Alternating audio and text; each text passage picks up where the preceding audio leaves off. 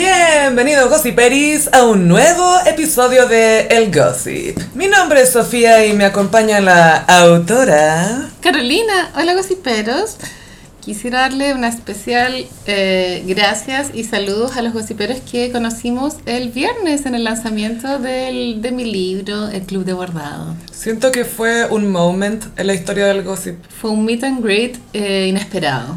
Sí, no, no quisimos no, que el gossip le robara el Thunder al club de bordado, pero... pero lo bueno es que los gossiperis compraron el club de bordado. Eso es lo único Lo que importa. único, literal, lo único que importa. Pero muchas gracias por haber ido. Para mí fue súper emocionante conocerlos. Nos tomamos algunas fotos con algunos.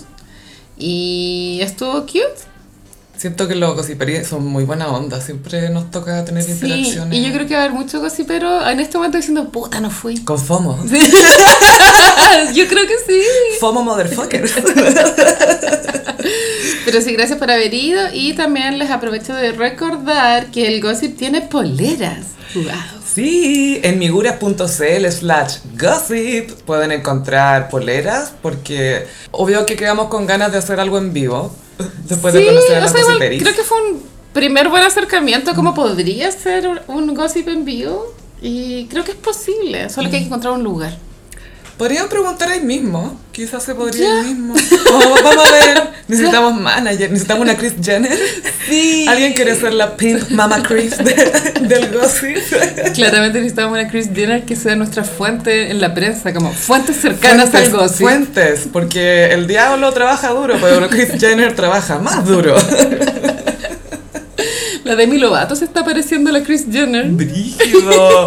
La Chris Jenner es un poco la, Paulin, la Paulina Nin de Cardona, gringa. Todo el rato. Es ese- eh, eh, Y- Pero Paulina Nin vino primero. Y después Fran García.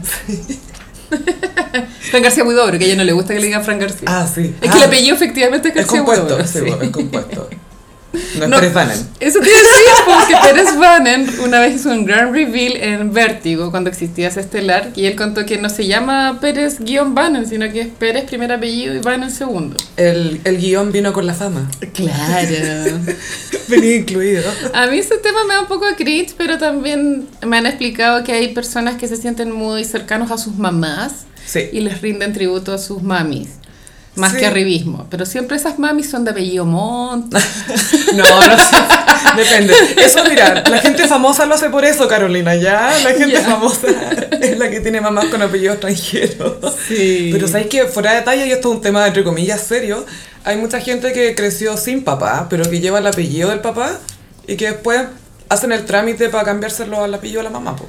Sí, yo eh, de chica tuve un pololo que se fue a Estados Unidos a hacer un doctorado y en Estados Unidos tú sabes que se ocupa solo un apellido. Sí, pues. Y él se hizo guion con el segundo porque sentía que se le quitaba como un poco su identidad del, del lado de su mamá, pero da la casualidad que, que el primer apellido era, era normal y el segundo era como croata, ¿cachai? El segundo era Einstein. Ese debe ser como judío, ese apellido, ¿no? Sí, alemán. Yo creo que es judío alemán. Mm. ¿Cuáles eran los apellidos de la Olivia? Olivia Olivia, Palermo. Ah, Palermo. Sí, Y tiene segundo nombre, es Mora. Olivia Mora Palermo. Ah, me gusta. Suena como nieta de Moria. Sigo, sí, pero estamos hablando de mi gata. Sí. que se está paseando por acá por el estudio. Sí, tiene nombre compuesto. Ah, bueno, quizás se enteraron por las redes que habíamos subido episodio nuevo, pero hace unos días hubo una caída masiva de las redes eh, de Facebook, que serían Facebook, Instagram y WhatsApp. ¿Qué es lo más masivo? Twitter, si bien es masivo, no es tan masivo como No. WhatsApp y Facebook. Instagram igual es súper masivo. Pero creo que Facebook todavía tiene la mayor cantidad de usuarios activos. Aparte que Twitter es una decisión, ¿cachai? O sea, yo decido estar en Twitter. Yo decido...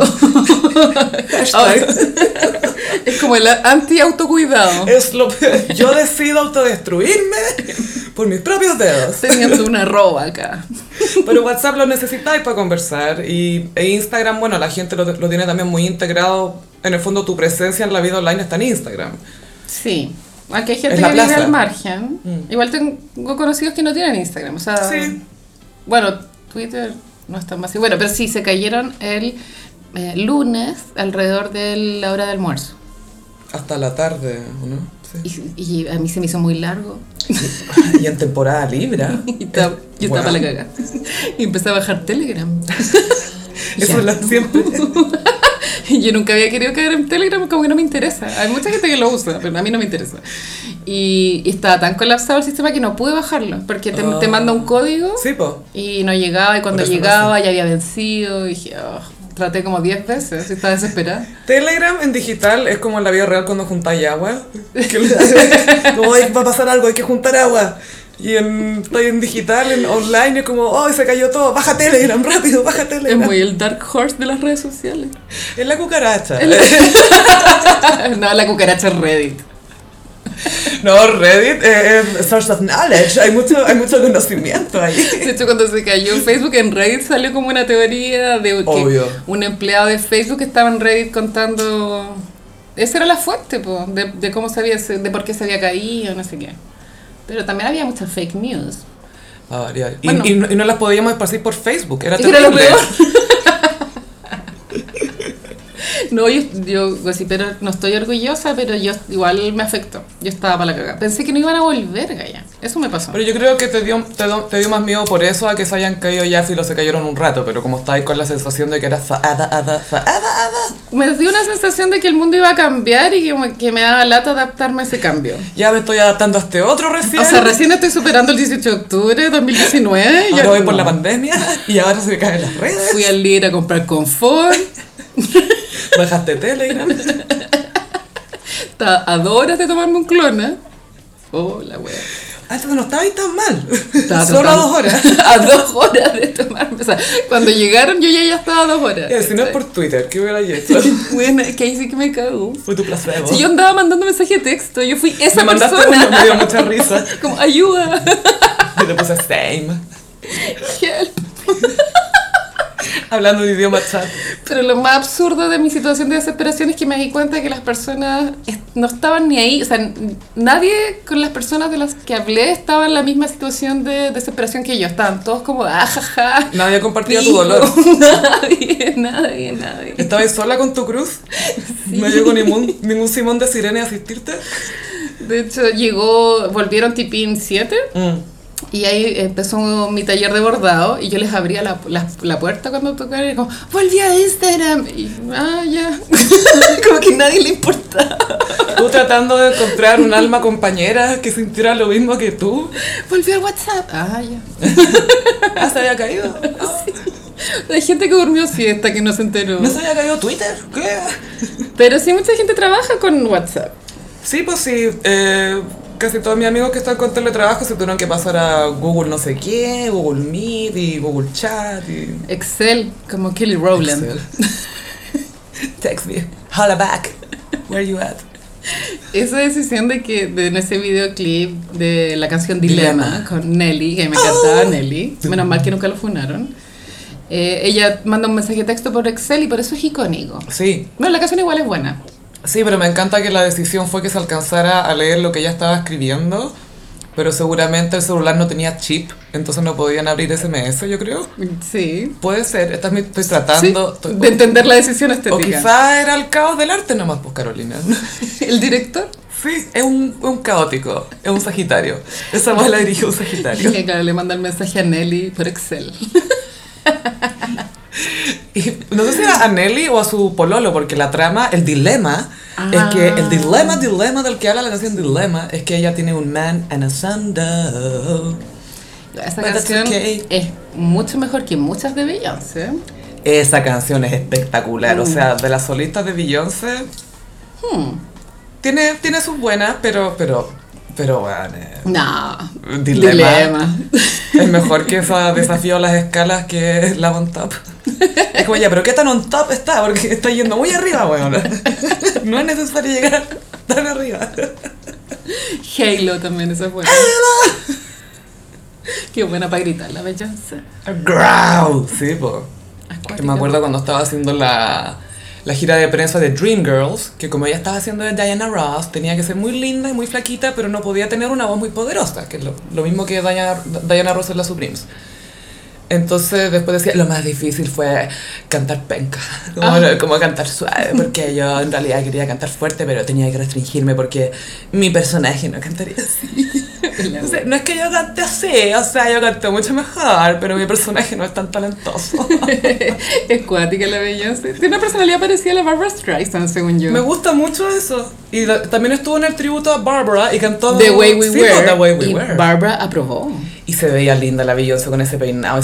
La, la Beyoncé se ve súper bien con looks retro. Sí. Encuentro que le quedan tan bien. No sé si es por la forma de las cejas o de los ojos, pero algo tiene que todo ese look retro, onda, si la metía en la mitad de Mad Men, así que una amiga de Megan Sí. Draper sería, pero Es te que la se, compro. se ve elegante, Sí. que es algo que ella no logra per se. Esto ya lo hemos hablado, gossipero. Carolina tiene un tema con la aesthetic de Beyoncé. No me gusta, pero es cosa de gusto. Es que no tiene mucho estilo personal. Siento que la, la hermana tiene más estilo. Totalmente. Solange. Y sabemos por Instagram que la hija favorita de la mamá de, de estas niñas es la Solange. La guaguita. Sí. La guaguita artística. Pero ese- esas dos fotos que hay de la mamá con Solange Mm. y dice y el caption es como acá con mi guaguita Solange pasándolo muy bien y después en el mismo restaurante con Beyoncé eh, acá Acá estoy. acá estoy Qué linda mis uñas. tal vez por eso Beyoncé es tan seca por ese impulso ¿No te pasó que durante el, el gran apagón, el, el apagón digital sí que heavy que hubo, que me, me dio risa, que Twitter se convirtió en lo que Twitter más le gusta hacer, que es como el más mejor. la cloaca sí, pero ahora todos vienen para acá. y los tuiteros ah la cloaca ahora funciona Ahora vienen todos para acá. Ahora se acuerdan de mí. Pero compartir memes por Twitter es distinto a compartirlos por... No sé por qué será. Quizás es por la experiencia de navegación. Porque los tweets tú no los avanzáis como si fueran una historia, ¿cachai? Sí. Imagínate si fuera así. Quizás para allá vamos, allá quién sabe. no si murieron los fleets. Sí, pero a, a lo obvio es que la, la experiencia La de experiencia, navegación. sí, el- La, timeline. la UX. Sí. La user experience. y como consumí el contenido es distinto. Entonces, compartir memes en Twitter ya obvio que funciona, pero no es lo mismo que subirlos a Instagram o Facebook si usáis Facebook. Sí. Y mm, en Twitter había una cuenta que se llama Alerta News 24, era fake. Y empezó a tirar unos tweets. No, que en internet eh, se confirma que es por los extraterrestres. Después, alerta, Santiago, Chile ha desaparecido. Ahora que, Yo, wow. que Demi Lovato haga algo. Sí. Era muy Orson Welles. Pero es que chavo que, de paréntesis, Demi Lovato está con un programa de experiencias paranormales Sí. Y parece que escribió una canción sobre su experiencia extraterrestre. No, ella revivió Ah, un éxito del eso. pasado para contarlo en estos encuentros con extraterrestres. A mí lo que me llama la atención es que esto eh, debe ser idea de Scooter Brown. Porque es su ay. manager y a mí no me parece una buen, buena como movida en su carrera. ¿Quién tiene peor gusto que Scooter Brown? Porque la ridiculiza mucho y ella ya es ridícula. Sí. Y la weá es como ya payasa la... la- la- Porque, claro, es súper distinto ser excéntrica. O, pero esta galla hace, o sea, perdón, eh, de mí hace show de todo, ¿cachai? De todo lo que hace, todo se convierte en show. Entonces, claro, este programa ahora de los extraterrestres, Scooter Brown tiene el manso desorden en su gallinero, weón. Tiene que ordenarse. Sí, sabéis que quiero saltar al tiro ese tema porque no me aguanto. ya. Residente versus J Balvin. Este fue un gran palabreo durante esta semana. Me está dando vida, te juro que me da vida. Esto fue gatillado por las nominaciones de los Latin Grammy. Que es lo que más hace llorar a los hombres adultos, ¿sabías tú? Hace dos años fue Maluma, ¿Sí? ¿te acordáis? Yo había hecho una canción con Madonna y nadie me nominó. Tal cual. El mejor puto disco de mi vida. No era bueno. Y ahí está con Donatella, vos. Iban los... hay- O sea, dentro de los argumentos de Residente no todo es tan certero porque, por ejemplo, esta metáfora o comparación que él hace entre eh, los restaurantes de comida Michelin versus los carritos de completo. Eso fue necesario. Es que hay muchos detalles que no funcionan, pero tú- también hay carritos que tienen estrellas Michelin, obvio que son en Francia, no sé, Uy, uy. Pero, pero no Completo necesariamente en un, un carrito no va a tener acceso a una estrella. Y lo otro es que los, los Grammy, los Latin Grammy no, no necesariamente premian calidad, de hecho no hay estándares o sea, de partida es arte, entonces tampoco lo podéis medir como de forma estadística, como quién es mejor.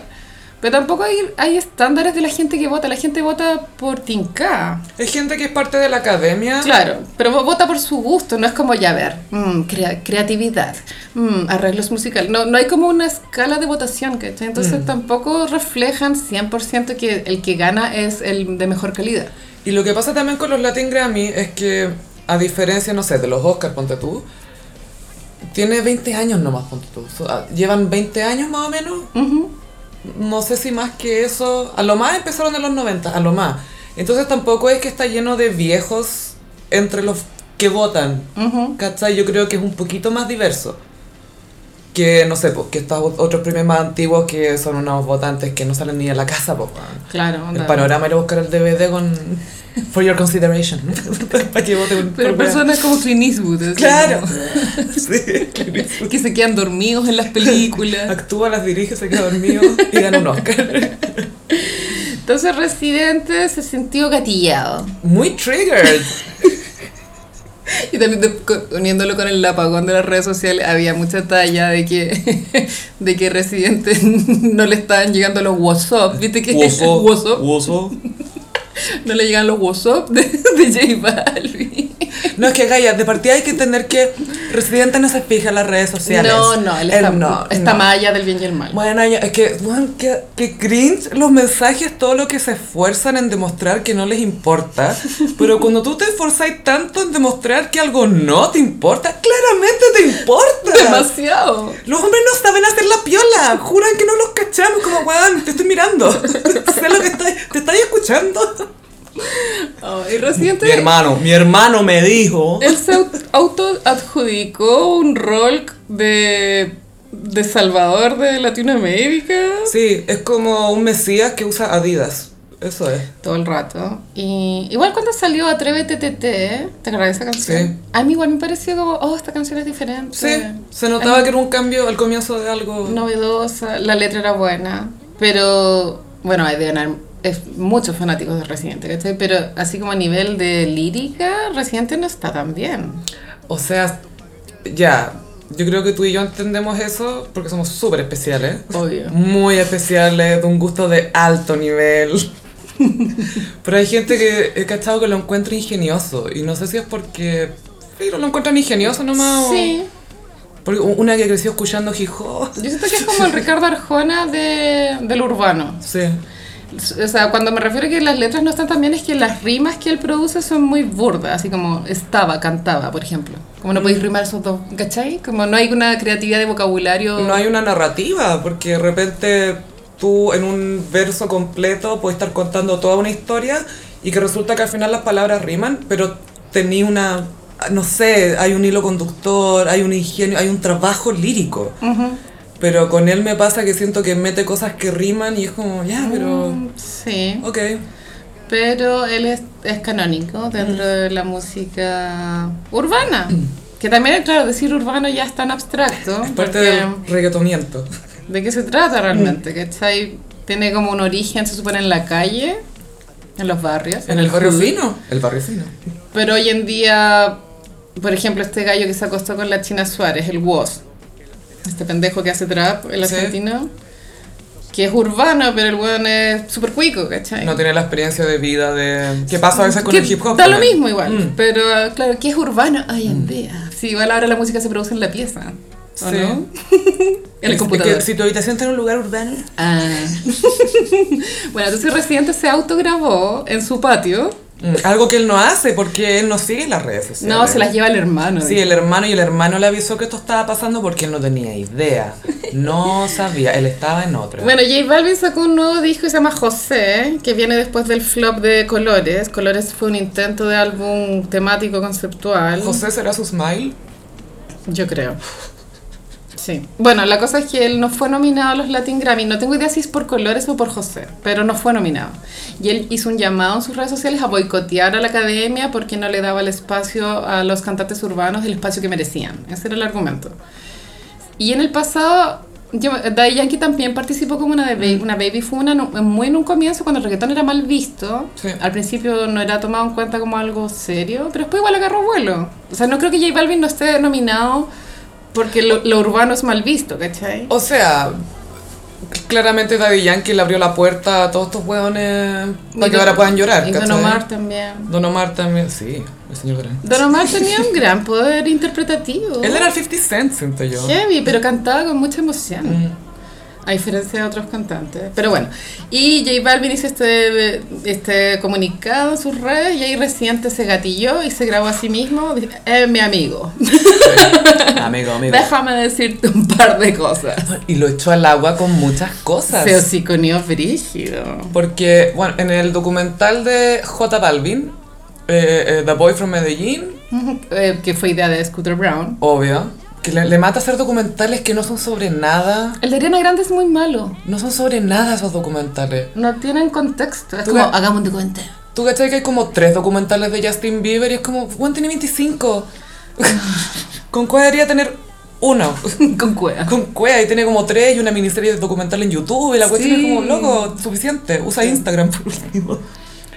Pero en este documental, The Boy from Medellín, se mencionan eh, todo este conflicto político que había en Colombia y que J Balvin no, no- no se quería meter mucho, le daba miedo, estaba como muy conflictuado con...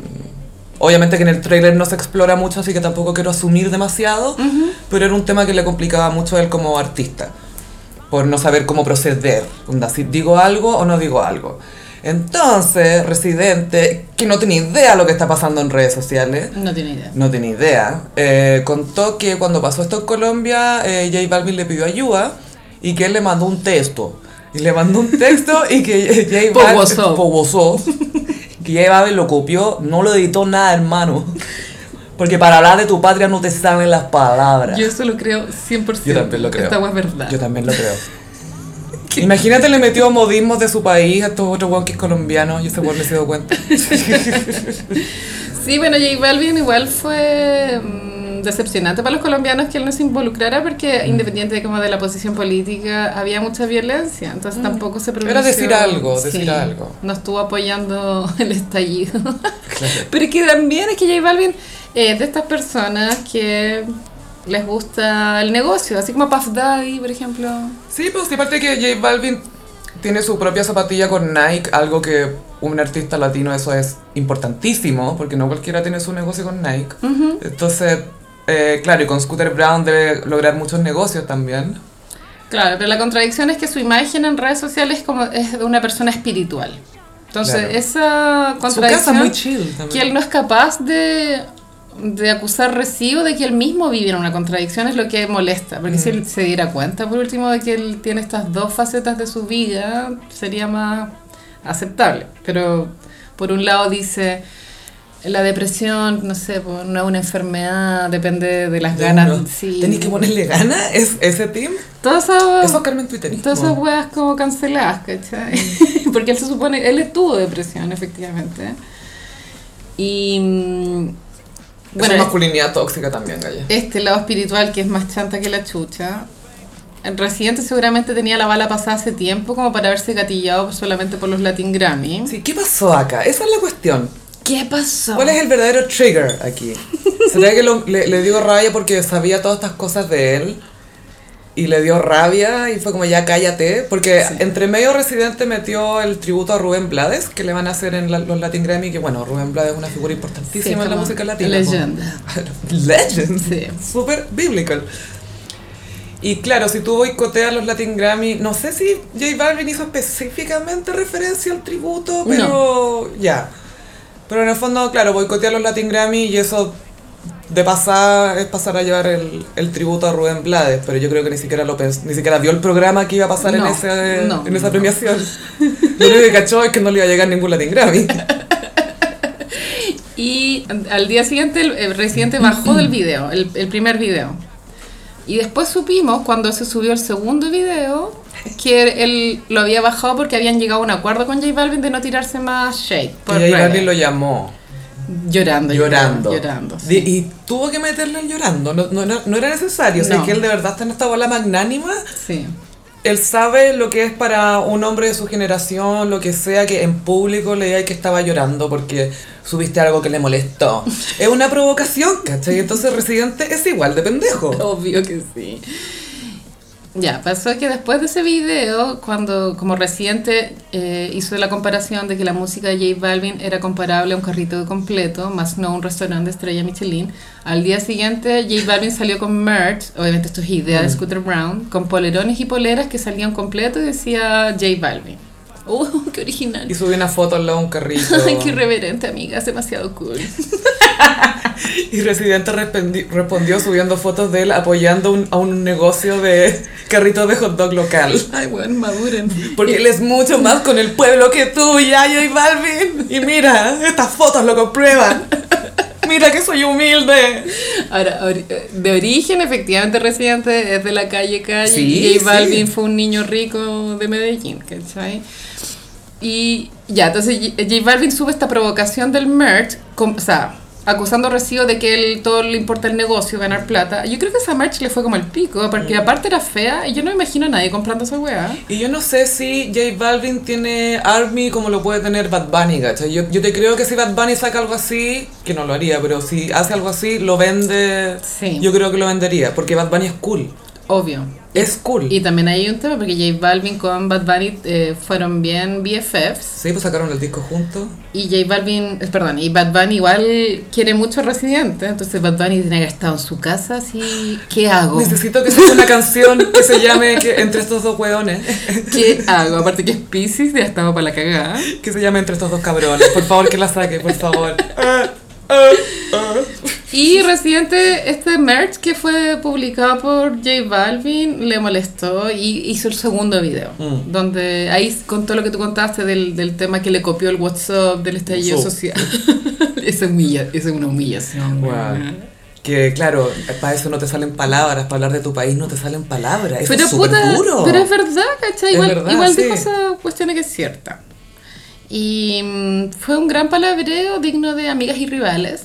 Ay, me encanta el chisme de hombre. ¿Es cierto? Porque, ay, jura que no es chisme y es tan chisme. Es tan chisme, jura que está peleando por la verdad y por... No, no, No, no, es chisme, no. no. En WhatsApp, en Instagram, que no lo ocupáis nunca, pero ojo, ahí estás de nuevo. Y me imagino demasiado a J Balvin llorando en su casa, Obvio que estaba llorando. en su casa minimal. Y la, y la polola ahí eh, Con la guagua. con la guagua llorando también. Para llorar. ¿Qué pasa si hago un merch? Más encima, el J Balvin viene saliendo de una eh, eh, triste aparición en la Met Gala, donde no fue notado por nadie. Es el nuevo Maluma. Y fue tan mal vestido, weona. No, es terrible. Yo creo que No J Balvin está eh, agonizando. Sí. Esto lo predijo el Gossip en su minuto. Sí, sí. Y que tampoco hay que ser brillante, o sea, es cosa mirarlo, weón. Y va perdiendo belleza también, porque una de sus características era que era un poco mino. ¿Sí? Sí. No, yo encuentro que. O sea, obviamente Maluma tiene ese rol, ¿cachai? No, es que, pero no, es que Maluma es ridículo, es como Sí. un Ricky Martin. pero J o Balvin sea. igual era como mino para ser reggaetonero, ¿cachai? Ah. Sí, es que a mí la, la música urbana, la gracia es el groove, el beat, que el ritmo sea bueno, eso es todo lo que uno quiere. Y si de repente el weón o la weona son minos, allá, se armó. Se armó. Se armó. En mi mente, pero se armó. Y bueno, todo esto es culpa de Scooter Brown. Es culpa de Scooter Brown y Maluma debe estar contentito en su casa, yo creo. En la casa de Donatella. Es, perdón, en la-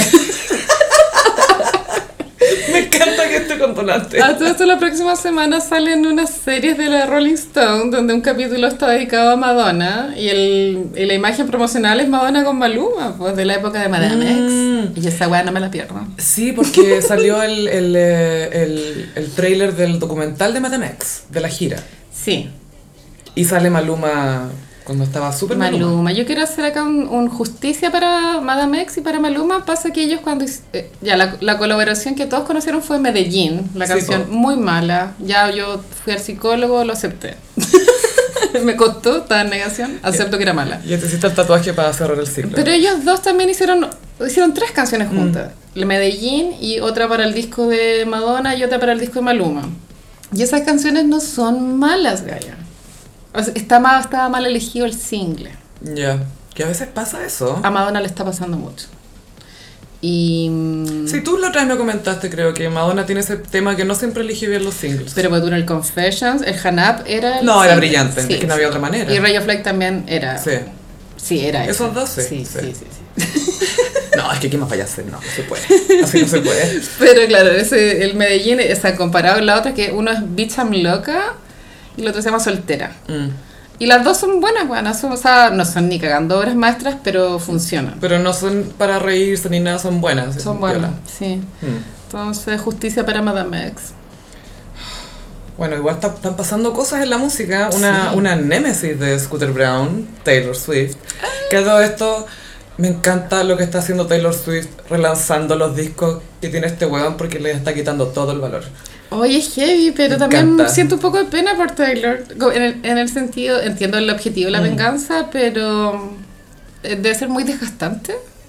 Eh, como regrabar Sí, cosas que tú quieres que suenen similares al original, es peludo igual.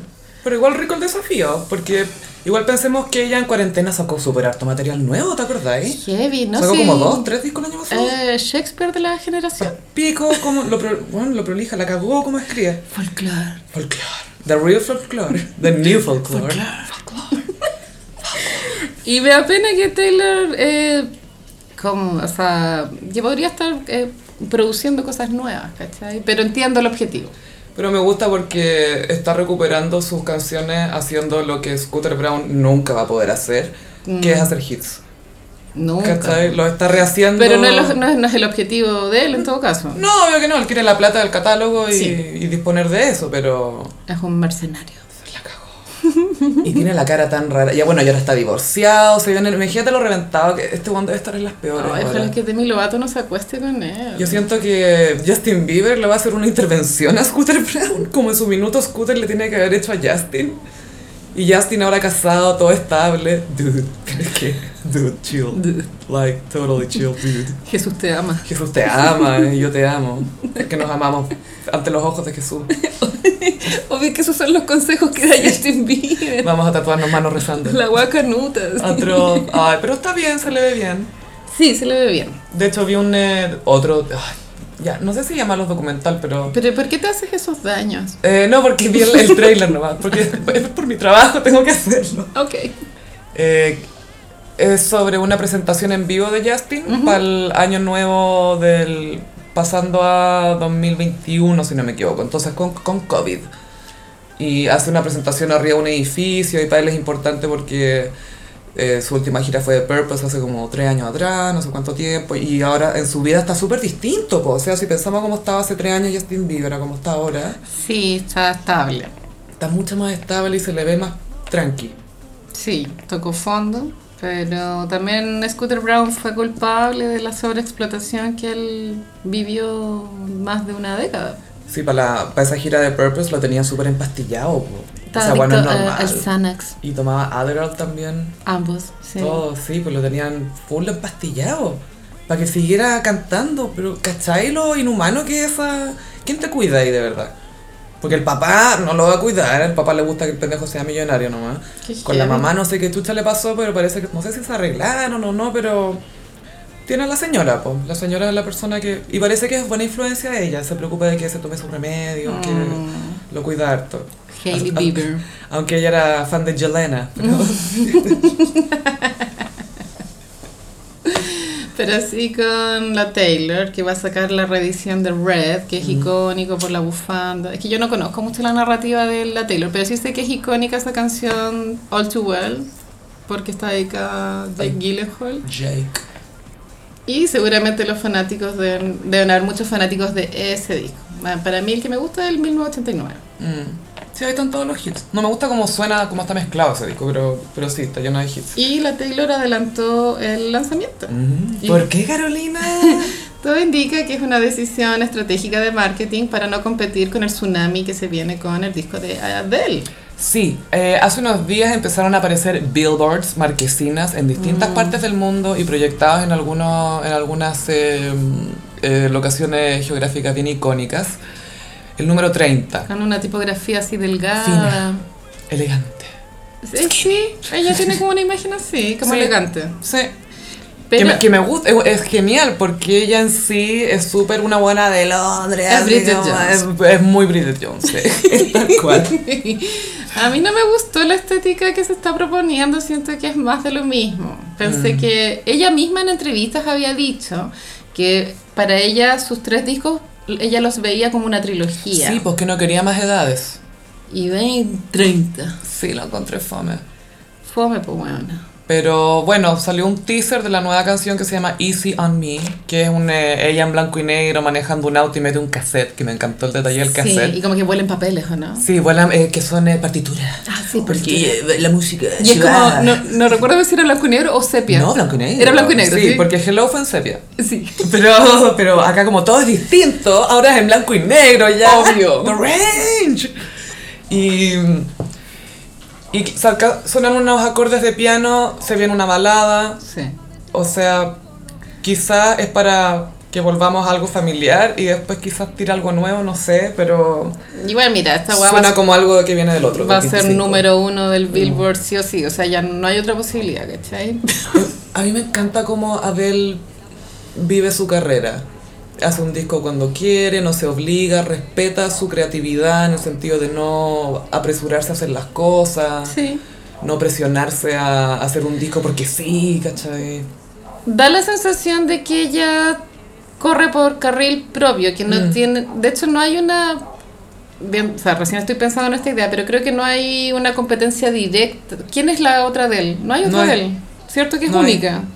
Como una galla que canta súper bien. Y tampoco es masculino. Es única. Porque las, las artistas pop todas son, que si la Taylor igual competía con la Katy Perry, a pesar de que son distintas, pero es como lo mismo, ¿cachai? Es con la que te estáis midiendo. J Balvin con Residente, ¿cachai? Pero Adele es como ella nomás. Es con la que te medí.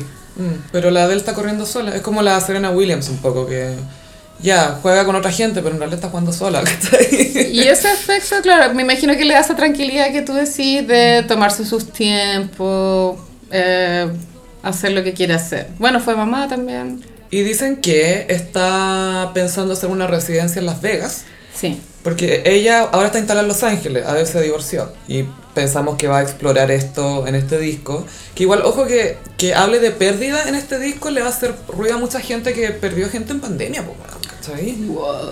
Entonces, No, se vienen las lágrimas. The Resonance. A mí lo que me hace ruido es el nombre 30, porque ella Sí. tiene más de 30. ¿Será No que sé. 30 se refiere al periodo en el que ella grabó esta música? en que le pasó Tiene 33. Yo creo que tiene que ver con, e- con ese año. Porque tú cuando sacó el 25 tenía 27. Ah, claro. Entonces eh, tiene más que ver con la emoción, el periodo. Son discos conceptuales al final de una Sí, edad. Entiendo. Eh, Pero igual es interesante. No, o sea, no, yo encuentro que una lata que se llame como una ya. Creo que es Ah, el repetir nombre. un- una idea fome. Y que la condena un poco, porque eh, una trilogía, no sé por qué, pero suena bien. Pero Mm. cuatro, ¿qué significa que va a haber un quinto? Claro. O ya tenemos que verlos como sus años nomás. Pero igual es chistoso que hables de la carrera de alguien con- como re- referente a su edad, pero que esa persona quiera. Sí. Porque cuántas veces los artistas tratan de esconder su edad en, en la música. Un símil que de pronto no tenga mucho que ver, pero los Wizard tienen Mm. discos que no tienen nombre, pero son con colores. Ya. Como el álbum, el azul, el blanco, el verde, rojo, eh, calipso.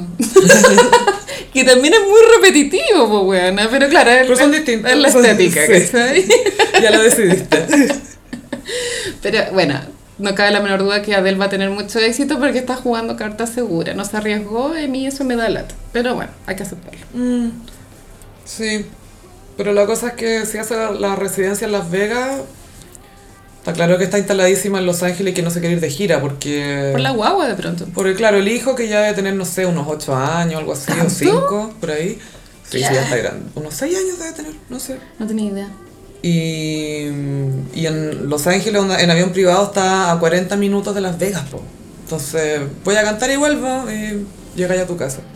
Sí, es práctico. Bueno, Britney estuvo mucho tiempo en Las Vegas. Mm. Britney fue la que inauguró el concepto de residencia cuando no eres, como, como cuando no estás acabada. Sí, y no olvidemos que esa basura de su ex Justin Timberlake, una vez le preguntaron alrededor de esa época cuando habían estaba la Celine, estaba la Britney, creo que estaba la Mariah también haciendo residencia en Las Vegas. em, si él pensaría irse a Las Vegas y, dijo, no, eso es como para cuando siento que me queda mucho por delante, eh, eso es para cuando ya está ahí casi, casi que renunciaste. Y como, bueno, ahora todos no hay nada más cómodo que irte a Las Vegas, te instalas y ya, vengan ustedes a verme a mí, bueno, no me voy. Y para la ciudad es genial como de punto de vista turístico. sí, pues súper bueno, y si vivía en Los Ángeles, está ahí al lado, y no sé, pues si tenía guagua, súper práctico, pues. Bien por Adele, pero un poco fome.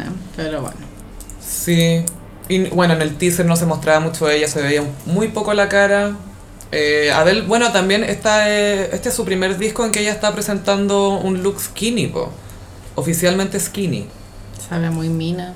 Y, la, y, no, y tampoco olvidemos que Adele, cuando recién salieron las fotos en que se veía más delgada, eh, la gente le recriminó un poco que haya, eh, no sé, sucumbido ante la presión y la cuestión, sin saber por qué ella lo hizo tampoco. Sí. Porque Adele, o sea, si el tema le hubiera importado tanto, lo habría, o sea, por estética lo habría hecho antes, ¿cachai? Mm, sí, es que a las personas les pasa un clic y cambian. po. Entonces, Sí. Hasta que no te llega el clic, no cambiáis. Pero lo que voy es que me, me molestó que la, la juzgaran tanto por ella cambiar, ¿cachai? Era como una traición. Sí, como tú tenías que representar. Lo mismo con la Rebel Wilson, esta comediante. Me encanta esa weá. Es muy chistosa. Tenemos que comentar alguna vez el Pitch Perfect. Ay, esa no la he visto. Fat Amy. Fat Está en Amy, Netflix. sí, Ya, lo voy a ver. Ella llegaste a las calles de que hacen hacen estos coros, ¿cómo te llamas? Fat Amy. Y le dicen, pero ¿cómo te vaya tú misma a decir gorda Amy? Prefiero decirlo yo a que ustedes lo digan a mis espaldas. La amo. ¿La viste en Isn't It Romantic? Sí, sí la vi. Oh, la película es buena. buena, es una parodia de las comedias románticas. Ella despierta y su vida es una, una comedia Claro, romántica. tiene que seguir las leyes de las comedias románticas para que funcione. Y se despierta y su barrio es precioso, antes era terrible. Y todas las escenas cliché, la escena como del closet, de varios outfits. Tiene el medio de epa y la galla tiene una pegada de mierda. Es como, ¿por qué? No entiendo. Y nunca puede ver al weón en pelota. Entonces como que está a punto de darle un beso y la escena empieza de nuevo porque no puede consumar de verdad. ¿Quién era el galán? Liam eh, Hemsworth, el, la, ex de Miley. El de la Miley, sí. sí. El ex de Miley. sí. Esa está en Netflix, Gossip, pero si quieren verla. Es muy chistosa. Sí, es buena. Es muy, muy buena. Pero bueno, a la, a la Rebel Wilson también le, le recriminaron mucho el... Es que sabéis que, no digo que era de Adele, no, pero Rebel Wilson, gordita, era muy bonita. ¿Sí? Y flaca, ya no es tanto. Ah, ¿cachai que no? ¿Cachai? Pero Adele sí mejoró. Adele sí mejoró. Mejoró. Sí. Pero es que depende de, cada persona. Sí, pero ah, bueno, la, la- bueno, las dos tienen cara bonita, pues la, Adele tiene- la cara de Adele es muy bonita. Yo la encuentro muy bonita. Los ¿Ves? ojos Pero está operada, está operada. Igual, Gallas, igual, Sí. independiente del cambio de peso, hay unos rasgos en su carita que están distintos. Sí, yo también creo. You go, girl. Sí, muy go girl. Fuck it 30s. en cringe eterno. Pandora Papers. Que se llaman Pandora. Me encanta. Es, con- es confuso, sí. Querida. Dime cuándo Me nace del. Corazón. Decirle que usted es mi vida. Que no debe ser usted. O sea, yo leo Pandora Papers y eso suena en mi mente. Eso está sonando ahora. Entonces esta olla se destapó el domingo, el lunes, y el tema de Piñera le robó el Thunder a Miguel Bosé, Shakira, Luis Miguel. Chayanne. Después vamos a hablar de eso en el horóscopo. Se viene.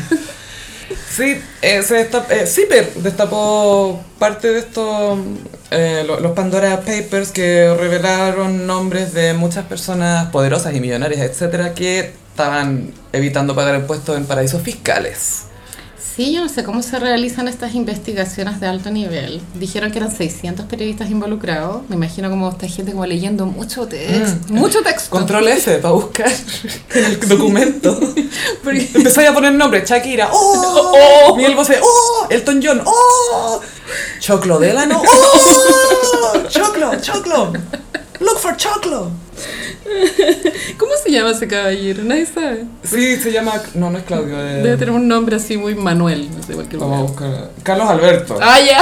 Hola, Juan Carlos. Francisco Carlos Juan Carlos Alberto Chocolate Corn. Y él es un, es un viejo muy feo.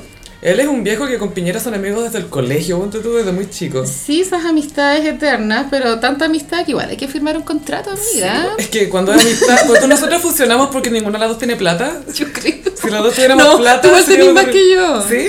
Pues si yo recibo el IFE, pues bueno. Ah. Me lo dijiste y justo te veis como despeinada y fue como, wow. Me vi pobre. Me lo vendiste.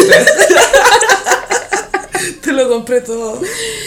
Eh, claro, ellos son amigos del colegio. A mí me gustaría que un periodista nos aclarara por qué le dicen choclo. ¿De dónde Quizás era rubio de chico Ah, como- y tenía como las mechas paradas rubias, así, por eso me imagino. Sí, no sé. Sí, O tiene- sea, yo por eso le diría choclo a alguien. sí. no, ten- tienes ra- tenés razón en tu hipótesis.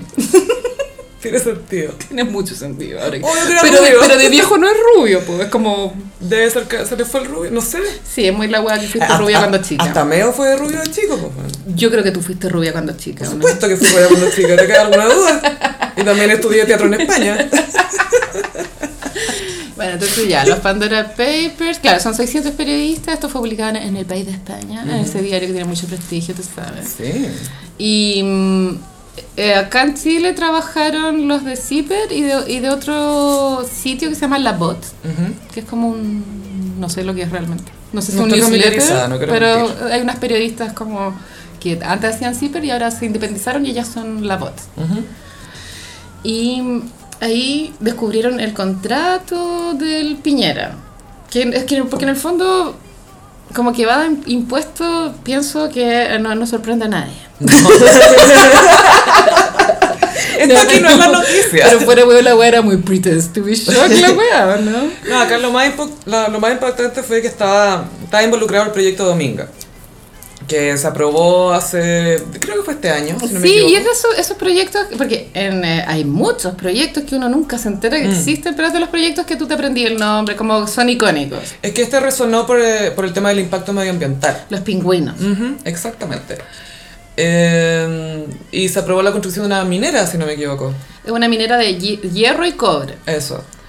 Y la... Que yo he visto mucho matinal y de hecho hoy día lo vi solo porque estaba Rafael Cavada. ¡Ah, qué entretenido! Amiga, creo que estoy enamorada de él. Es tan mino. Es que tan me gusta sexy. mucho. Sí. ¿Qué hago? A ver, si me embaraza por accidente cavada, ¿qué hago? Tenéis la guagua. Tengo la guagua. ¿Me sale con esa sonrisa? Por favor. Claro, entonces Rafael Cavada ha influido que yo esté informada. Porque si- con Julio César creo que no habría puesto tanta ¿Cachai? El atención. poder de lo sexy. The power of sexy. Porque ayer estaba el Humberto Sitze y como, ah, no, apagué no, la tele. no hay sex appeal en esta noticia. Me decía estaba de cumpleaños. Cumplió 40. Por esto sí, le mandaron como salud. Y es de esta gente que se ve de 20. Forever. Forever 20. Franzani tiene la misma cuestión, que se ve chiquitito. Franzani tiene la misma vibe. Se ve Lolo. Bueno, ya, entonces, concentrémonos. Sí, la cosa es que Sexy Cavada dijo que, eh, bueno, eh, Dominga se, se va a hacer una minera ahí, Sí. y esto por supuesto que tiene un impacto negativo en el medio ambiente. Eh, Piñera era dueño de esto, de estas tierras, Sí. y se las vendió al Choclo de Lano Sí. en tres cuotas, y el pago, en el pago de la tercera cuota estaba pactado que el gobierno no podía declarar esa zona como una zona protegida. Sí. Ahora, Eh, y- abogados han explicado en la televisión Mm. de que es muy habitual que estas cláusulas existan Sí. así hasta que, no sé, imagínate comprar un terreno en Bichuquén, en- no sé, como que en todas partes. Pero no todo hacen negocio con el presidente, po. Sí, pues ese es el problema. Ese es el problema. No, no es como que haya una cláusula especial, es normal que hayan cláusulas en los contratos. Eso es normal, es verdad. Pero lo que no es normal es que dependiera de la misma persona que está vendiendo que esa cláusula se cumpla. Esa se supone que es la corrupción, pero también pasa con lado que ¿por qué tienen que firmar la weá en la Isla Virgen? ¿Por qué no la firman acá? Es que eso es el tema, la gente que más tiene plata es la que menos quiere pagar impuestos, pero después se postulan a cargos públicos Mm. porque ay, hay que ayudar y la cuestión y todos hacemos nuestra parte. Pero bueno, como tan cagado. O no sé, Me pues- supera, es que sé que yo detesto a la gente cagada. No, otro. Y esto creo es que, que eso es ser cagado, es como, bueno, literalmente yo, más allá de que ya vi esto del Pandora Paper y todo, lo que de verdad pensé fue, ¿para qué quieren tanto, weón? es que son ¿Para qué queréis tanto? ya no es el número, son picos que se miden. Sí, Es como, yo tengo ay, una minera y tengo sí. un terreno y tengo un bosque y tengo no sé qué y tengo es. un buque y... Pero bueno, la tengo chica. po. Ah, a lo que voy- es que yo leí la biografía de Agustín Edwards ¿Ya? Y ahí, claro, se explicaba un poco esta idea de que este tipo de personas no les importa el número, sino competir entre ellos, Mm. de quién tiene Medirte más con hueá. alguien. Medirte, claro, son como juegos para ellos, quién tiene más. A, a mí, ponte tú, no me molesta la competencia cuando puedes sacar lo mejor de ti, pero cuando se trata de poder, nunca vas a sacar lo mejor de ti. No. Porque nadie quiere ser poderosa en buena, ¿cachai? No. no, no existe. O sea, imagínate ese Mar- Oxymoron. Mark Zuckerberg. O él no sabe qué es persona, yo Hace creo. rato cuando pasó en las redes sociales, yo para autotranquilizarme decía, este señor no va a permitir perder tanta plata. ¿Y Tiene que volver. Yo Tiene que volver. cómo estaba sudando. Si ya suda porque se despierta nomás, bueno, imagínate cómo estaba sudando con todo esto. Él es muy asqueroso. Es, es un reptiliano. Es cerdo. Él, él me hace creer en los reptilianos. ¿Por qué los multimillonarios, pues, el Jeff Bezos, el Elon Musk, son tan asquerosos? Por eso, por eso son millonarios. Eso es la verdad. Son asquerosos. A todo esto la Grimes terminó con Elon Musk. Sí, la vi leyendo tu libro, amiga. Bueno, ¿por qué se pega esa performance? Ya, no, ya, concentrémonos. Pandora Papers. Patrolearse a los periodistas. Bueno, la cosa es que Piñera dio una conferencia de prensa que fue el mismo día que se cayeron las redes sociales y hizo un gaslighting que a mí me recordó cuando Khloe Kardashian salió a decir que ella no usaba Photoshop, ¿te acordáis? Y como buena tú vayas a pretender que te creamos. Te veo todos los días. Veo todas tus fotos. Y la culpa era nuestra porque éramos bullies y haters. Era muy Khloe Kardashian Y vibes. nosotros somos haters. Y la wea fue muy ya, aclarado el malentendido. No, si no lo hizo, no No, si él no sabía. ¿No? Ah, ¿yo qué? Mi familia, no- yo no tengo una sociedad con mi familia. Igual se preparó el viejo, o sea, como que no titubeó en el discurso, pero después en el matinal un abogado le pilló una, como una falla en el discurso porque él dijo, Piñera dijo, yo no tengo ninguna acción o propiedad en Dominga. Y si él efectivamente tuviera el, el fideicomiso ciego que le llaman, ¿cómo puede él saber si tiene o no tiene? No podría saber. Entonces, ¿cómo afirma algo que... Ah, ah, ah. Oye, es tan turbio que ni tú sabes dónde tú tenés tu plata. Solo un abogado pudo haberse dado cuenta de eso. Más sale el, más sale el diablo por, Sí, po. por abogado que por diablo. Bueno, igual esto sumado al caso de Tonka, de la estafa con la madrastra, qué sé yo. Esto conclu- bueno, y lo de Free Britney, todo esto concluye que los abogados y las leyes son el diablo. 100%. Y el mercurio retrógrado. Porque la estafa de Tonka creo que es legal lo que hizo. Sí, es que eso es lo que pasa. De repente están estos espacios donde puedes hacer cosas que serían cuestionables, pero como están permitidas por la ley, Pasa ahí los loopholes, que les dicen. Sí. Agujeros. Pero bien feo lo que pasó con Tonka también. Pero bueno, hablemos de Pandora Papers, amiga. Dime tus impresiones. ¿Viste el gaslighting? Vi un pedazo del gaslighting cuando dijo que no tenía Y estaba Belolio al lado. velólogo con, Por suerte están usando mascarillas. Oye, pero ese alivio. ¿por qué se inmola? Yo si fuera Belolio renuncio, pero por mi propia dignidad. No, no dignidad, pero por, por mi propia carrera. Belolio, yo creo que la razón por la que no renuncia es por su propia carrera, porque él tiene la arrogancia... Al revés, pues debería ser. No, pues, porque él tiene la arrogancia de creer que Piñera lo va a llamar después para hacer lo que quiera, que Ah. quiera hacer, ¿cachai? No, yo me iría Todo esto es asegurarse pegas para después. Pero también está el mood abandonar el barco. Sí, yo habría hecho eso, pero los que se mantienen leales a estos viejos poderosos, porque al final con quién te vas, con la gente que hace sentido o con la gente que tiene poder, depende del tipo de persona que seáis. Sí. Y obviamente yo estoy segura que Belolio debe pensar que Piñera es buena persona y todo, no sé, no sé. Quizás tiene buenas intenciones detrás, no sé. Yo creo que no Pero le, le falta yo creo que esa no, visión. no le ven la gravedad al tema. También yo creo que son personas como insensibles con el tema medioambiental. A mí de verdad de pensar en esos pingüinos, bueno, también ahí viven personas, pero Mm. los pingüinos también me, me da una Que no se pueden defender, porque o sea, no... me, o sea, me incomoda la wea. Mm. Pero claro, también está esa visión de que hay que explotar. Pero eso es lo otro también, que no es solamente ya el tema de los pingüinos, ya se va a contaminar el agua, las tierras, Todo. todo el ecosistema de ahí, toda... Cooperó. Todo, por flora, fauna. Y es como... ¿Cuán- súper- ¿En cuántos años? En nada, ¿cachai? ¿En 10 años se va a ir todo? ¿Va a cambiar? ¿Ya vamos a ver cambios de aquí a 10 años? Y las localidades de pescadores también, Mm. son personas que viven de forma precaria, que en ese, lo que pasó en Mejillones también como que se les va la fuente laboral. Ya los pescadores ya les han quitado lo suficiente. po. Sí. Creo que ya... A ver, vamos, parando la tontera. y es como mucho. Pero creo que ya ha sido tanto el escándalo que pienso que, ¿te acuerdas de hidro, hidro, ah. Hidroaizal. que también hubo mucho movimiento y no se logró. Mm. Yo creo que es probable que, que la ciudadanía no va a permitir que hagan la minera. Ojalá Porque que no. es mucha la presión. Y aparte que todo depende de, eh, bueno, quieren ac- eh, hacerle una acusación constitucional a, a Piñera. Se viene. Se viene. Se vienen Hasta la. DC se metió. Pero como... Hasta bueno, Mariana Elwin lo- dijo, no me lo pierdo. Por lo que vi en el matinal no se ponen de acuerdo de cómo enfocarla. ¿Cachai? Porque efectivamente todos sabemos que está mintiendo, pero no hay como una investigación así como ah, tangible, ¿cachai? Entonces hay otros gallos que opinan que hay que apuntarlo más como por la plancha que está dando Chile en el, en el, en el planeta, Por humillar al... por humillar al país. y yo siento que ese es el camino. Porque ¿para qué nos vamos a envolver en papeles, burocracia? No. Es que estoy pensando qué le afectaría más a Piñera. Porque por un lado, él no se da cuenta cuando lo está cagando y está dando plancha. Porque todo el mundo le dice, ay, qué plancha, y las piñericosas y todo, y él se encuentra genial.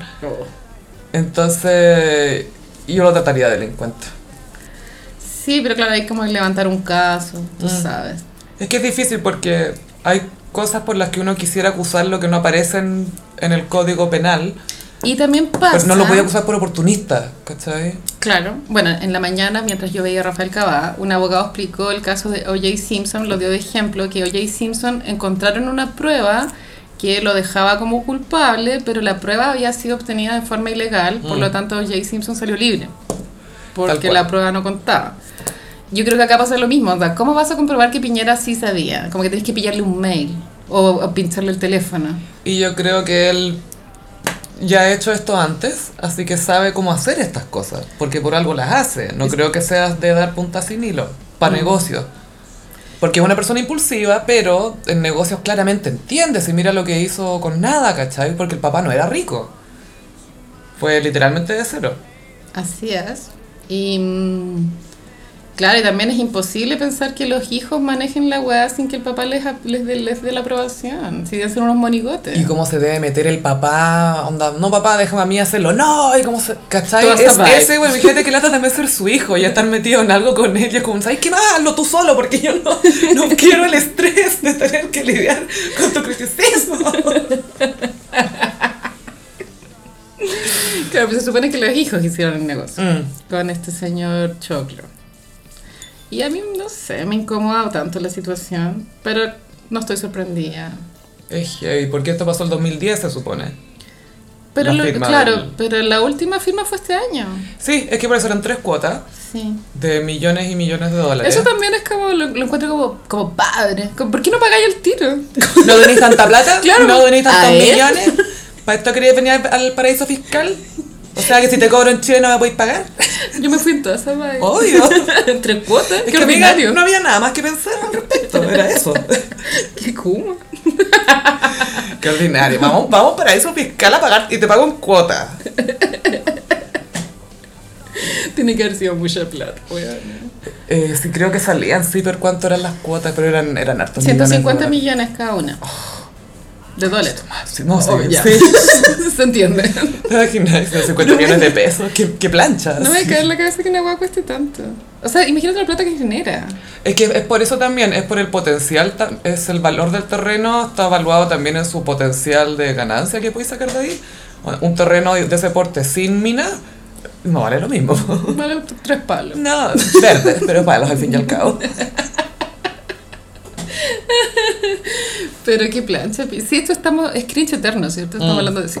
qué plancha piñera, weón. Esto es un gran cringe.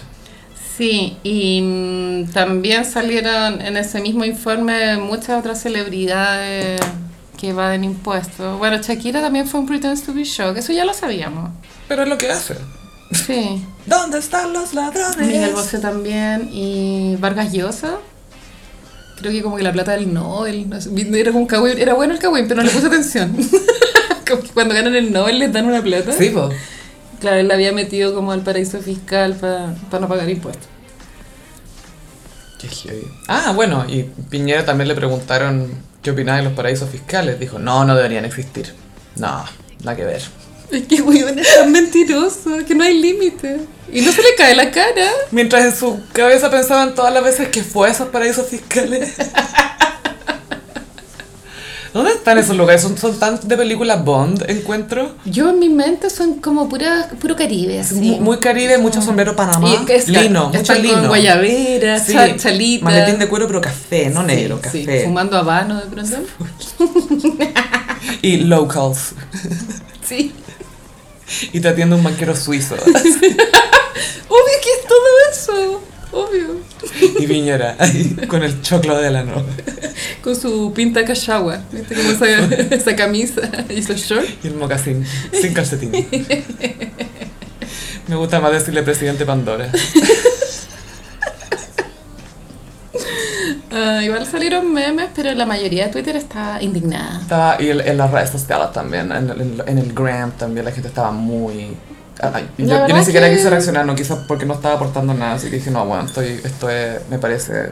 Yo ni siquiera Ridículo. vi una persona defendiendo la situación. No, que era, sí, es que era, y yo creo que por eso hubo tanta gente que tampoco dijo nada. Nadie. De repente si tenía un amigo de derecha o semi, semi simpatizante de la derecha, todo así como... "Mm", Es que se nota mucho que es mentira lo weón.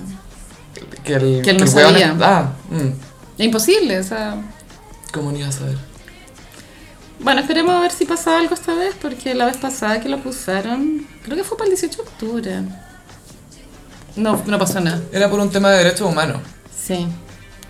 Igual ahora sería problemático porque queda tampoco para la elección. O sea, como para el nuevo presidente. Y que tendríamos como un presidente baby como entre enero y febrero. Baby. ¿Quién va a ser? Baby press. sí, baby president. Belolio. Por eso está haciendo, ah, por eso está haciendo tanto mérito. No, no creo que sea Belolio Gallo. Ah, yo creo que Belolio está haciendo lobby para que lo, lo llamen para después del gobierno. Quiere seguir trabajando ahí, quiere hacer carrera Sí. y Es que necesita mantenerse, mantenerse leal al partido. y tiene que mantener a las niñitas. A las niñitas, sí, Sí. sí, porque les gusta el Justin Bieber. Y ahí, no sé si esto es un coletazo directo, pero en la encuesta salió que Sichel bajó caleta. ¿Cachaste esa wea? Es que se le vino Pero así ya al fondo. hasta el fondo, tocando fondo. Y el que subió es Cast. Seguramente, po. es que Sichel bajó demasiado. Pero es que yo no creo en las encuestas, entonces creo que es como ficción. Son muy... Porque, cu- ¿cuál, ¿qué encuesta le ha hecho en toda la última elección? Ninguna, cuando ganó po. Boric. Ninguna. po. No, ninguna. Que sí, que no hay que Están creer. pura metiendo miedo. Sí, supongo. Aunque Boric siempre sale ganador. Vamos a ver. Ojalá se mantenga así. Sí, demás. Y en Iconic Gossiperis vamos a comentar un programa que se convirtió en fenómeno y que marcó muy fuerte, nos guste o no, Sí. a la cultura chilena y es el chacotero sentimental. Sí, ese era un programa de radio. Yo creo que era como entre 2 de la tarde y 3 de la tarde. En un comienzo.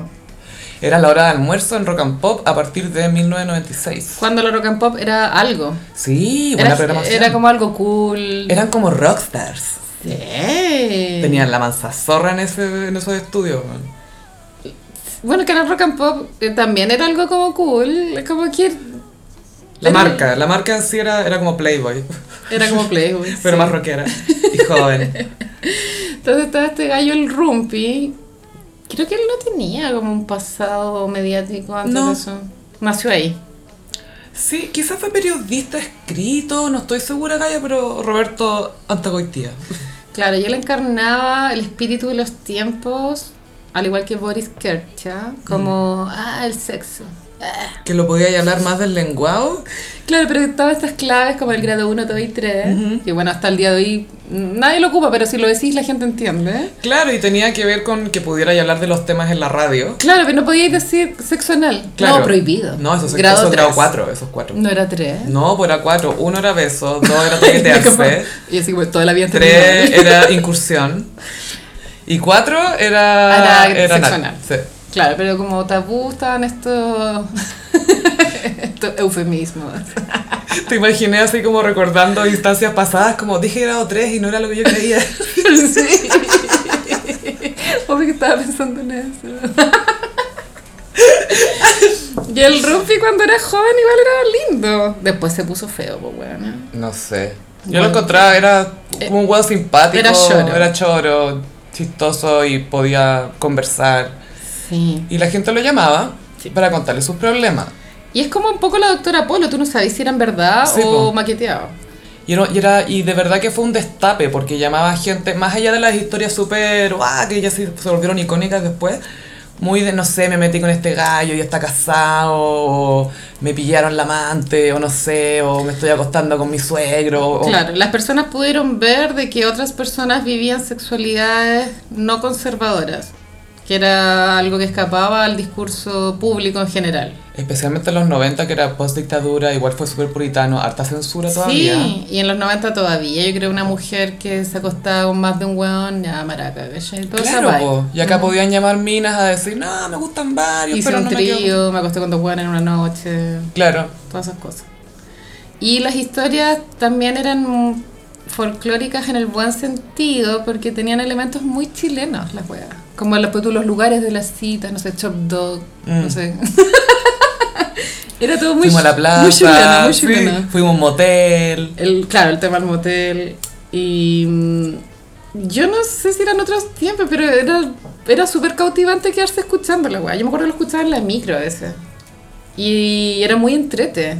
Yo no sé si lo escuchara ahora sería igual de entrete. Pero en esa época se me hacía muy entrete. Es que era muy nuevo, no había nada, porque hoy en día si tú querías material sexual te metías a Netflix y hay no sé cuántas series, ¿cachai? Sí. Pero esto era escuchar desconocidos Sí. que estaban contando su intimidad, que tú no los estabas viendo, lo estabas escuchando en tu personal, lo que sea, o en Y la radio del auto. Y el Rumpi igual guiaba para que dieran detalles, cosa que Mm. la narrativa fuera entretenida. Igual veces ponía el freno cuando daban la lata. Y decía, "Eh, ya, eh, pero comadre, Y sí, pues como ya, pues, apúrate. amables oyentes.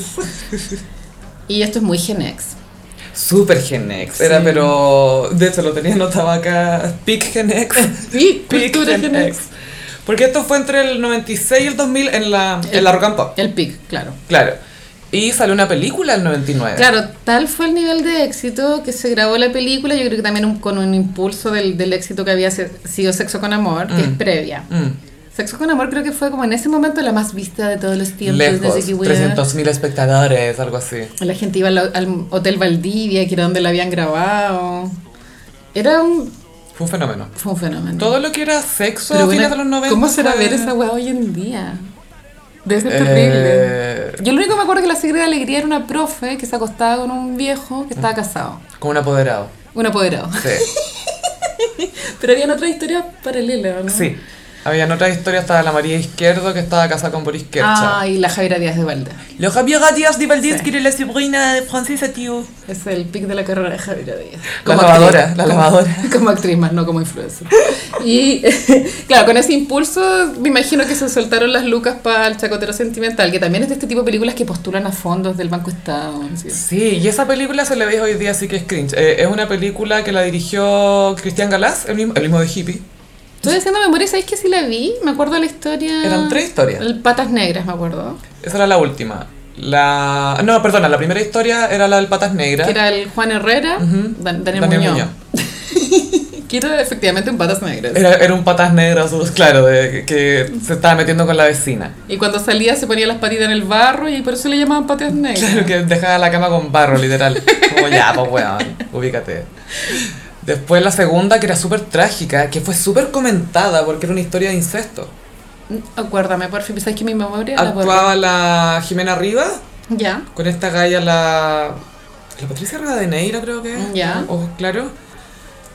Y que. eh, la- eh, ellas son hermanas y la hermana mayor tiene dos hijos y ella cacha que la. de chica, cacha que la hermana y el papá son amantes. Y después la tercera es la de la Tamara Costa con eh, el. Ay, El Pablo Macaya, ¿no? ese, el Pablo Macaya, po. Eso sí me acuerdo, ¿sabes que encuentro heavy que mi memoria haya borrado la del medio? No me acuerdo nada. No, es que igual era heavy, pero también como está dirigida es, es media amateur. No sé, a mí no me gusta mucho cómo está... Lograda. Claro, porque se supone que en la película están llamando al Rumpi y te narran un poco la historia. Pero es raro que alguien llame a la radio y hable así, ¿cachai? Entonces era, era raro como... No funcionaba. Era, sí, era como, y era mucho el contraste en, en los tonos de la historia. Y la tercera era la historia en un, en un blog, que no, no tenían privacidad los vecinos para incursionarse. Sí. Entonces la junta de vecinos tenía un departamento designado para que pudieran tener relaciones en paz los vecinos. Pero creo que había una escena en que ellos terminaban haciéndolo en el auto Claro. y al- cuando amanecía estaban todos los niños viendo- Alrededor mirando. Sí. Todo es cancha, así se llama. Todo es Todo cancha. cancha. Sí. Y esto para los Gen X, lo máximo. Sí, sí, porque era como, ah, las minitas, el culo, grado 1, grado 2, grado 3. Era toda esa vibe. Y había unas historias que eran muy icónicas. Bueno, después esto de la rock and pop se pasó a la radio Corazón. Ujú. Rumpi se fue a vivir a España en un momento, después volvió, volvió con el programa. O sea, ha tenido varias eras. Sí. Y mm, también es pintor, tengo entendido. Sí, pues en la pandemia yo me enteré de eso. Eran caros los cuadros. Después se hicieron famosa una, la, la, la historia del dragón, pues esa era acuática, la de... La del dragón es icónica, era una mujer que cuando chupaba pico... y al le- suegro. ¿Era el suegro? Eh, claro, se estaba metiendo con el suegro Oh. y el suegro era como súper buen amante y le, le enseñó a hacer el dragón. Claro, entonces cuando el suegro eyaculaba en la boca, ella se tragaba el semen y lo tiraba por la nariz. Claro. ¿Qué? Esto es ciencia ficción. Era como... tenía que contraer el paladar, no sé qué cuestión. Y la cosa es que llama, la mina se llama Scarlett. En, en la radio se llama Scarlett. Y la llama el pololo. El pololo llama a la radio. Scarlett Maraca. Scarlett Maraca. Yo, me dijeron, nunca te metas con una mina con nombre de artista. Son todas maracas. Icónico, icónico. Otra historia que me acuerdo es la de la epiléptica. Eso no me acuerdo. Te la cuento rápido. Eh, un gallo se metió con una niña epiléptica. Ella igual le avisó. Y ella vivía con el papá. Y justo el papá salió. Entonces estaban en el living. Y ella le, chupó el- le estaba chupando el pico y le dio el ataque. Oh. Y le empezó a morder el pene. Y, y él en un impulso la, la empujó. Po, y creo que ella se golpeó, no sé qué. Y después cuando llegó el papá, quedó la cagada. ¿Cómo explicáis? ¿Por qué empujaste a mi hija? No, no, escúchame, me estaba chupando el pico y... Uy, No, y claro, y él, y él dice, usted como hombre me va a entender. Porque su herramienta tiene que cuidarla, no sé qué wea. Es muy humor hetero en todo caso. Sí. Y, por ejemplo, la que te acabo de contar yo creo que es fake. O sea, no creo que esa wea sea verdad. La del dragón no sé si sea verdad, Gaya. ¿Tú qué pensáis? O sea, yo creo que físicamente es posible. No, pero la De que historia. Se puede hacer, se como puede. no, no serán actrices de pronto que llamaban. No sé, porque tú de repente pasaba, nunca se me olvidó, una vez llamó una mina, creo, que le hizo al rompiputa a mi pololo, lo caché que estaba con un weón y la cuestión y bla, bla, bla. Y al final le dice, ay, weón, si tú sabes si fuiste tú, y le corta. O sea, acusa al rumpi de ser el weón que se metió con su pololo. ¡Oh! Y el rumpi así como, eh, ok, eh, ah, y siguió adelante como si nada. Pero son cosas que tú no sabes, ya, ¿de verdad? ¿O esto es show? ¿Esto es apoyar al rumpi?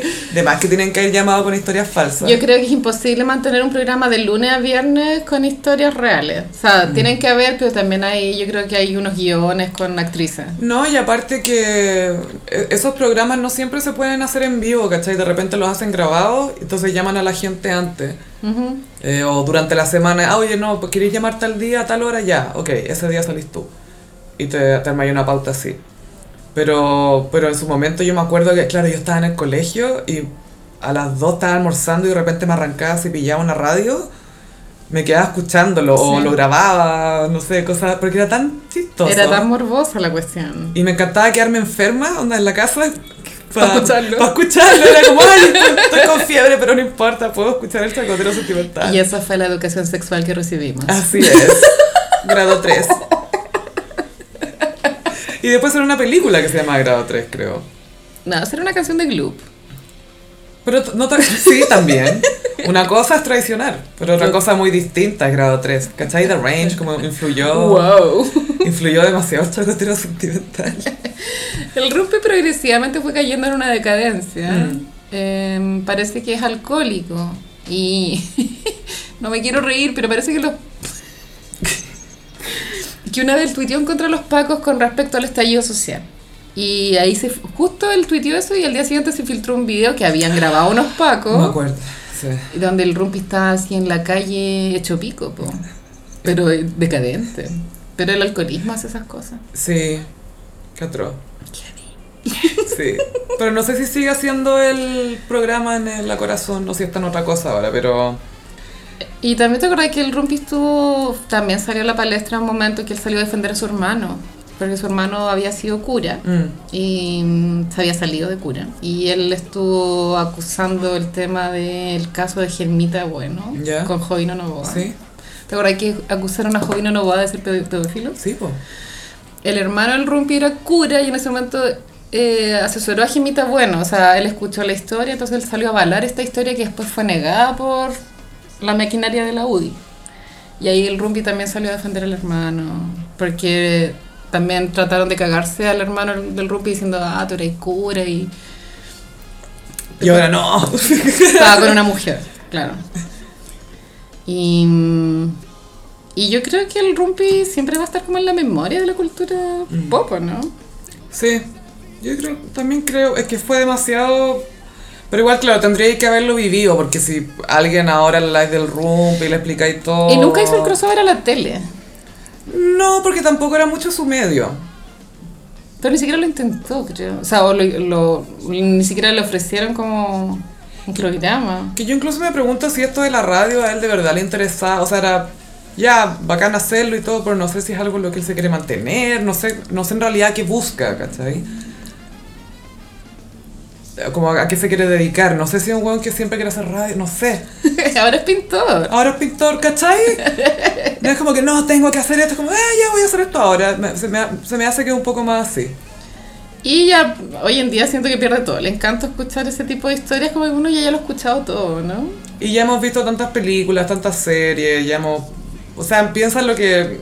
El nivel de sexualidad que, que consumimos en Instagram día a día por fotos de gente en bikini nomás o lo que sea. Puros fotos. No tiene... Ya no... Perdió el misterio, pues, ¿cachai? Ya no es algo que... Oh, voy a escucharlo en la radio, están hablando de que salió con el amante. y lo- Oh, oh, oh. Eso ya no existe, po. Se perdió la magia. El mundo cambió. El mundo ha cambiado. El sexo cambió todo. Pero muchas historias icónicas y yo siento que eso igual dentro de los hombres heteros siguen esta- esas tallas todavía siguen funcionando. Como que entre ellos igual todavía se mandan esos audios, los encuentran chistosos. Y eso me hace pensar que es con humor más hetero, Sí. totalmente. O sea, igual si yo lo escucho me da risa, pero no sé si es algún contenido que yo buscaría. Por, por mí misma. Claro. Tendría que ser más, no sé, tener más flair, tener algo más interesante. Porque es muy, es verdad, es muy hetero. Pero el concepto de un consultorio siempre es atractivo, pienso. Siempre funciona. Mm, las cartas. Porque uno, para el público es entretenido porque todos queremos escuchar problemas y, y después escuchar el consejo. Ujú. Y porque también todos queremos el un consejo o pensar que algún día voy a escribir o voy a llamar. O... Aunque tú siempre sabes lo que vaya a hacer, Sí. pero un consejo no. Sí. Si me dicen que no es una señal, si me dicen que sí también es una señal. sí. Y pasamos a... Mmm, como los signos del zodiaco. Uh, bueno, Sophie, traje los signos del zodiaco como canciones de Chayanne, Uh. porque Chayanne fue descubierto en los Pandora Papers, ¿cachaste? Ay, me que encanta. Chayanne iba, evade impuestos, pero no evade tu corazón. No va de su responsabilidad. Sexo afectivo. Eso, sexo afectivo. Sexo afectivo. Mm, Creo que igual me sorprendió que Chayanne, Luis Miguel no, pero Chayanne se ve como tan buena gente. Sí. Pero toda la gente quiere cuidar su plata al final. Así es, que si vamos a empezar con Aries, torero. Este encuentro es muy Aries Energy, buena. Me juego la vida por ti. Weona. y cómo comparar eh, el juego del amor con, con, los, con ser torero. Todo el rato. Todo el rato. Este vid- el video torero a mí igual me gusta, está grabado en Buenos Aires y eh, la leyenda cuenta que eh, tuvieron que parar la avenida Santa Fe, que es como Providencia Mm. igual, eh, para grabar el video un día entero. Sí, bueno, Todo por Chayanne. el nivel de taco que debe haber habido por ese video culiado. Y el, este, este torero fue un comeback de Chayanne, fue como que se trató de modernizar alrededor de los 2000, entonces volvía más bailable, menos, menos romántico. Es más para discoteca. Y todavía funciona despedida soltera, torero, weona. es muy de vedeto, ¿o no? Eh, sí. Sí. Con Tauro, atado a tu amor. Ah. Esta es demasiado romántica, ¿no? La elegí en Tauro porque Tauro, claro, cuando se enamora queda súper atado para siempre. No supera, es que es pegado. Pero también siento que es la flojera de que no se quiere mover de ahí. Es como, ¡ay, quedé preso! Oh, Mira oh". lo que has hecho que he caído en tu cuerpo y en tu mente. en un agujero de tu corazón. Géminis, dejaría todo. Ah, Este es temazo. Creo que lo cantamos en el, en el Tiny Desk. fue la primera, creo. sí. Oh my god. Casi todo para convencer. Mi cuerpo, mi mente y mi alma ya no tienen conexión, amiga. Eso es muy Géminis. Mi mente, mi cuerpo, mi alma. Aprendo de esta soledad que desconozco. Amo. A mí me gusta, duele más tus cosas buenas cuando estás ausente. ¡Wow! Cáncer. Completamente enamorados. Esa es del Chayanne antiguo. Old school. Sí. Elmer. mm. Y si no me equivoco, esta canción como que... Esta...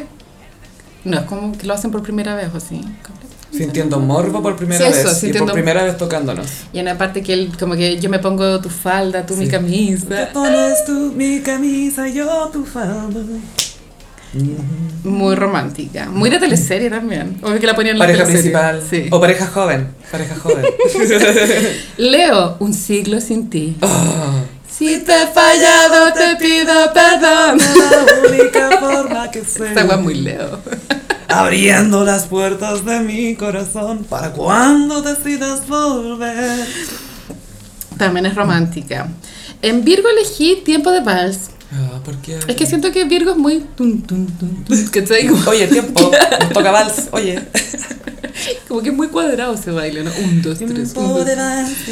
Sí, es verdad. Esa canción es súper icónica según yo y es diferente al- a la propuesta de Chayanne en general. Esa canción la escribió el gallo de Mecano. Ah. Y si lo pensáis, tiene esa onda. ¿Nacho? Nacho Cano, sí. Eh, lo podría haber cantado la de Nato Roja. Sí. De vals. Tiempo de vals, tiempo para bailar.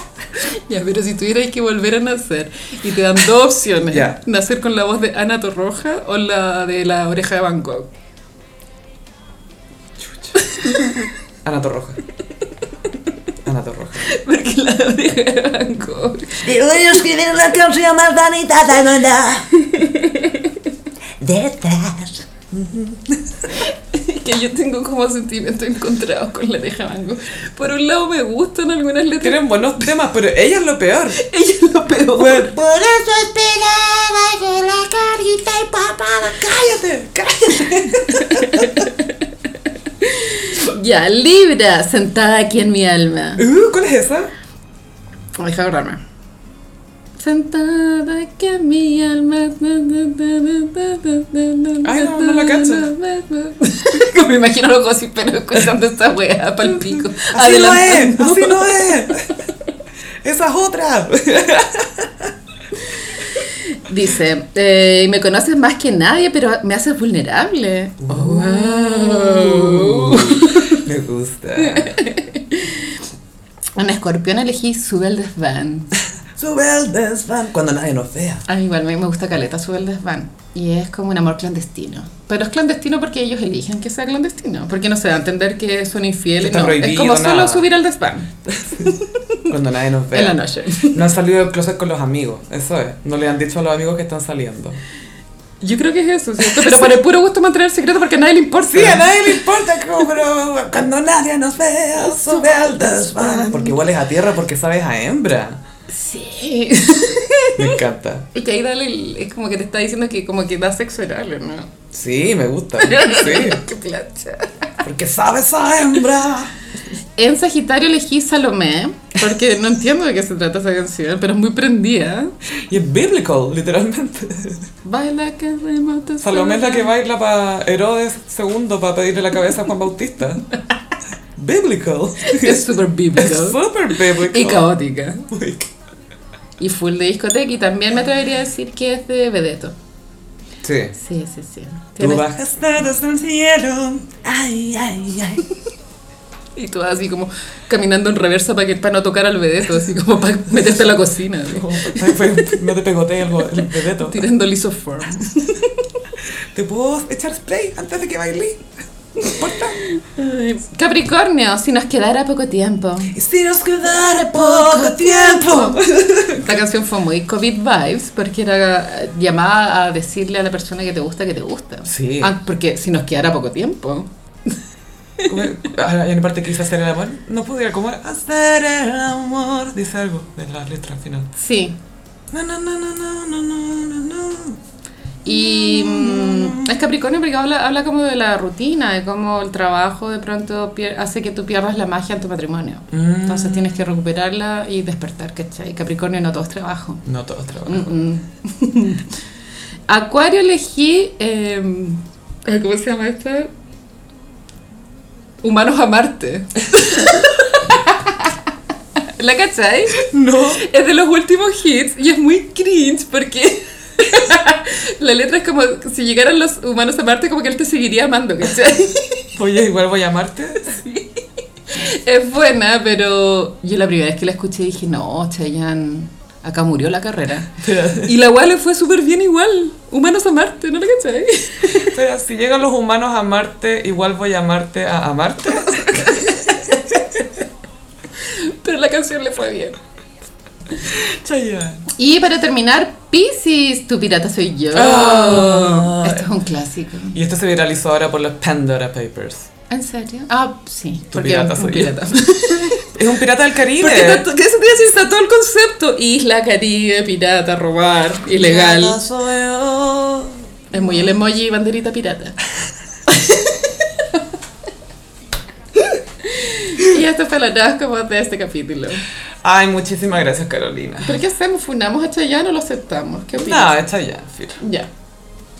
Mira, que Piñera se manda un Pandora Paper es distinto a que Chayanne se manda un Pandora ¿Por qué Paper. Chayanne nos ha entregado tanto? Sí, nos ha entregado cosas. Piñera, Nada. solo malos ratos. Es como, fueron, fueron como los hombres heteros en la Met Gala. Eso es Piñera, no, Piñera no nos dio nada. Es muy el meme de no espero nada de ti, igual me decepcionas, ¿no? Sí. No pensé que sería posible, pero lo es. Eres lo peor. Y lo peor es que eh, ya está este escándalo, pero es probable que el próximo mes haya otro. Es como que nunca termina la decepción, Nunca se acaba. Entonces, es eterno. Nunca se sabe. Prepárate para el escándalo que viene. Porque se viene. Sí, esa es la temporada que siempre se mantiene, la del nuevo escándalo. Sí. Pero en fin, Gossiperos, les agradecemos su compañía. Recuerden que estamos en, en Miguras con poleras. Sí. Miguras.cl slash gossip. También estamos en Patreon, patreon.com slash el gossip. En nuestras redes sociales, Twitter, arroba el gossip. Instagram, eh, no, Twitter, arroba el guion bajo gossip. Instagram, arroba el gossip. A mí me pueden seguir en ambas redes sociales en arroba chofilove.